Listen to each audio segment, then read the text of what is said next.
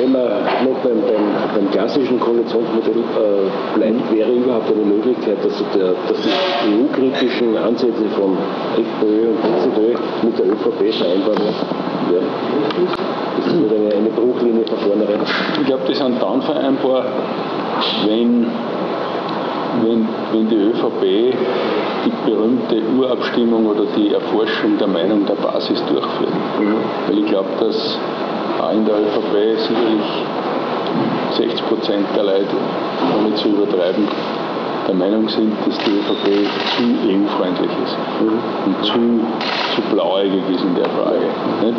Siehe Blasnik, das ist zwar lebhaft gesagt, aber in Wirklichkeit entbehrt das der Realität. Nicht? Denn wenn, wenn, wenn, wenn sie wirklich sozusagen die EU stärken wollte, dann hätte es einfach gesagt, okay, wir verhandeln jetzt einmal äh, eine Aussetzung von Basel II.